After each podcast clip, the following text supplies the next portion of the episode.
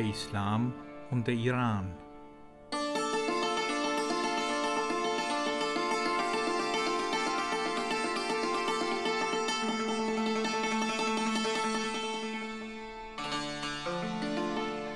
Ansichten eines Iraners.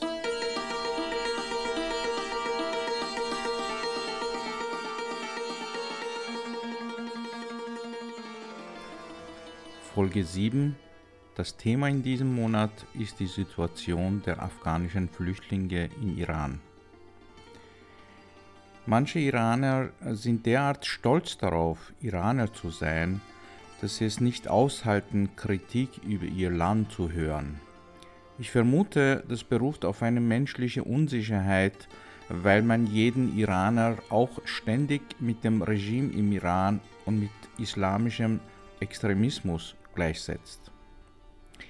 Nationalismus ist aber meiner Meinung nach gleich widerwärtig, egal von wem er stammt.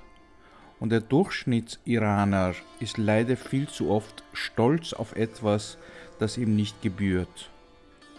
Ich hoffe, meine Landsleute werden mir vergeben, wenn ich hier mal den europäischen Zuhörern reinen Wein einschenke. Es gibt ein Sprichwort auf Persisch, das besagt, sämtliche Kunst ist in iranischer Hand, womit angedeutet werden soll, der Iraner sei sozusagen die Krone der Schöpfung. Man pocht ständig auf die persischen Dichter, auf Jahrtausende iranischer Kultur und auf das größte Weltreich, das je existiert hat. Was wir heute davon haben, dass Könige vor tausenden Jahren ihr Reich durch Krieg und Eroberung erweitert haben, erschließt sich mir nicht. Ein oft erwähntes Beispiel für iranische Dichtkunst ist Molana, der im Westen unter dem Namen Rumi besser bekannt ist. Nun ist Rumi im Jahre 1207 nach unserer Zeitrechnung in Balch geboren worden, eine Stadt im heutigen Afghanistan. Die Familie musste ihre Heimat aufgrund des mongolischen Einfalls verlassen, sie waren also Flüchtlinge.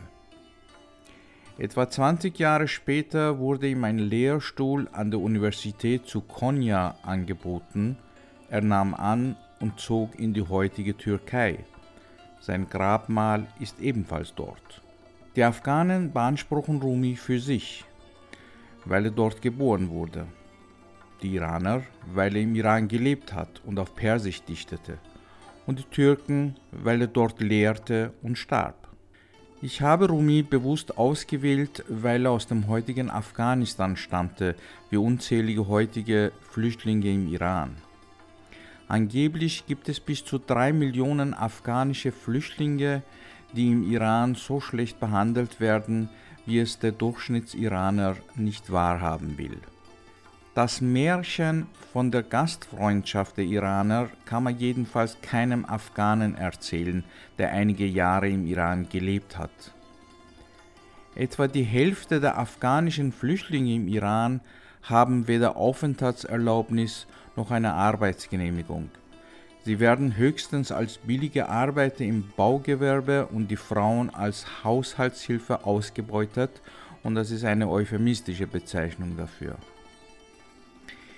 Sie dürfen sich im Iran nicht überall aufhalten. Es gibt viele Städte und ganze Regionen, die für Afghanen gesperrt sind. Verzweifelte afghanische Flüchtlinge die weder Arbeit finden noch eine Aufenthaltsgenehmigung erwarten dürfen, werden vom Regime dazu gedrängt, als Söldner für den Iran nach Syrien zu gehen und gegen die Sunniten zu kämpfen.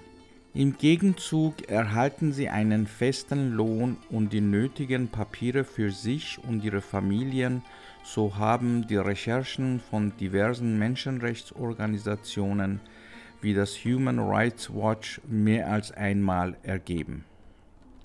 Selbst die zweite und dritte Generation der Menschen, die bereits im Iran geboren sind und ihre Heimat noch nie zu Gesicht bekommen haben, werden häufig aus dem öffentlichen Leben und was noch schlimmer ist, von Bildung ausgeschlossen und ferngehalten. Afghanische Kinder werden in vielen Schulen erst gar nicht aufgenommen, trotz eines Dekrets aus dem Jahr 2015, das ihnen Zugang zu öffentlichen Schulen erlaubt. Und selbst in den Universitäten sind manche Studiengänge für afghanische Migranten offiziell gesperrt. Hier beispielhaft die Stimmen zweier afghanischer Flüchtlinge im Iran. Das erste Interview führte die Deutsche Welle mit einem afghanischen Flüchtling in einem Flüchtlingscamp im Iran. In diesem Flüchtlingslager bin ich geboren worden. Hier werde ich heiraten, Kinder kriegen und sterben. So sieht das wahre Leben der Afghanen hier aus. Das zweite Interview hat der Bayerische Rundfunk aufgenommen, und zwar in Kerman im Zentraliran. Die junge Generation der Flüchtlinge hat hier gehofft, dass die neue Regierung unseren Zustand verbessert. Aber leider ist die Situation schlimmer geworden. Sowohl die Sicherheit als auch die wirtschaftliche Lage. Die jungen Afghanen haben hier keine Motivation mehr zu bleiben. Und wenn nun jemand glaubt, dass nur der Staat die Afghanen ausbeutet, Flüchtlinge, die aufgegriffen werden, misshandelt und teils brutal foltert, dann irrt man leider. Vor einiger Zeit ging eine Geschichte über die sozialen Medien viral, die jedem Iraner die Schamesröte ins Gesicht treiben sollte. Ein afghanisches Kind von zwölf Jahren war in Teheran gerade dabei, einen Müllcontainer, der am Straßenrand stand, nach Essbarem zu durchsuchen. Ein junger Mann, etwa Mitte 20, näherte sich ihm und tat so, als ob er ihm helfen wollte, nahm den afghanischen Jungen bei den Beinen und warf ihn über den Rand des Containers in den Müll. Der zweite Teheraner Schwachkopf nahm die Szene auf und lachte dabei heftig. Das Video, das die beiden anschließend über soziale Medien geteilt haben, war so verstörend, dass sich ein Sturm der Entrüstung entzündete. Der Druck auf die Polizei, die solche Vorkommnisse sonst nicht weiter beachtet, wurde so groß, dass sie in diesem Fall aktiv wurde und tatsächlich die beiden Täter ausfindig gemacht und angezeigt hat. Auf der anderen Seite hat eine Iranerin, die eine kleine private Hilfsorganisation gegen die Kinderarbeit gegründet hat, den jungen Afghanen ausfindig gemacht, ihn neu eingekleidet, Lebensmittel für die Familie zur Verfügung gestellt und zum Schluss ihn noch zum Friseur mitgenommen und ihm eine schöne neue Frisur verpasst, um seine Selbstsicherheit zu stärken. Ich bin wirklich froh, dass in diesem Fall dem kleinen Jungen vermittelt werden konnte, dass die Welt nicht aus schwachsinnigen Strohköpfen besteht.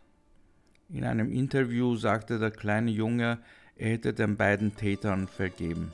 Leider gehen nicht alle Fälle von Misshandlung und Demütigung so glücklich aus.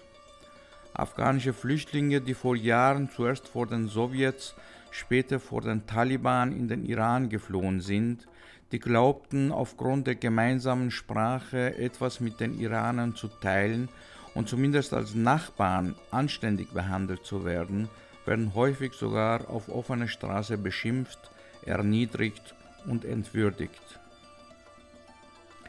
Ich will natürlich gar nicht in Abrede stellen, dass es auch Iraner gibt, die sich gegen solche Diskriminierungen auflehnen, protestieren oder Hilfe für die Migranten organisieren. Aber darüber darf man nicht die übliche Behandlung der Migranten im Iran beschönigen und vergessen, dass gerade in den letzten Jahren, wo die Konjunktur im Iran durch Korruption und Misswirtschaft auf der einen Seite und durch Konfrontations- und Großmachtpolitik auf der anderen Seite immer weiter zurückgeht, die schwächsten Menschen auch immer mehr unter Druck geraten.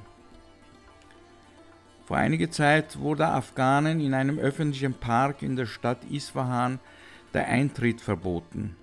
Man hat erklärt, dass dies aufgrund der Zitat Sicherheit von iranischen Parkbesuchern Zitat Ende beschlossen worden sei. Diese hätten sich angeblich von afghanischen Familien gestört gefühlt. Nachdem diese Nachricht veröffentlicht wurde, gab es einige Protestaktionen.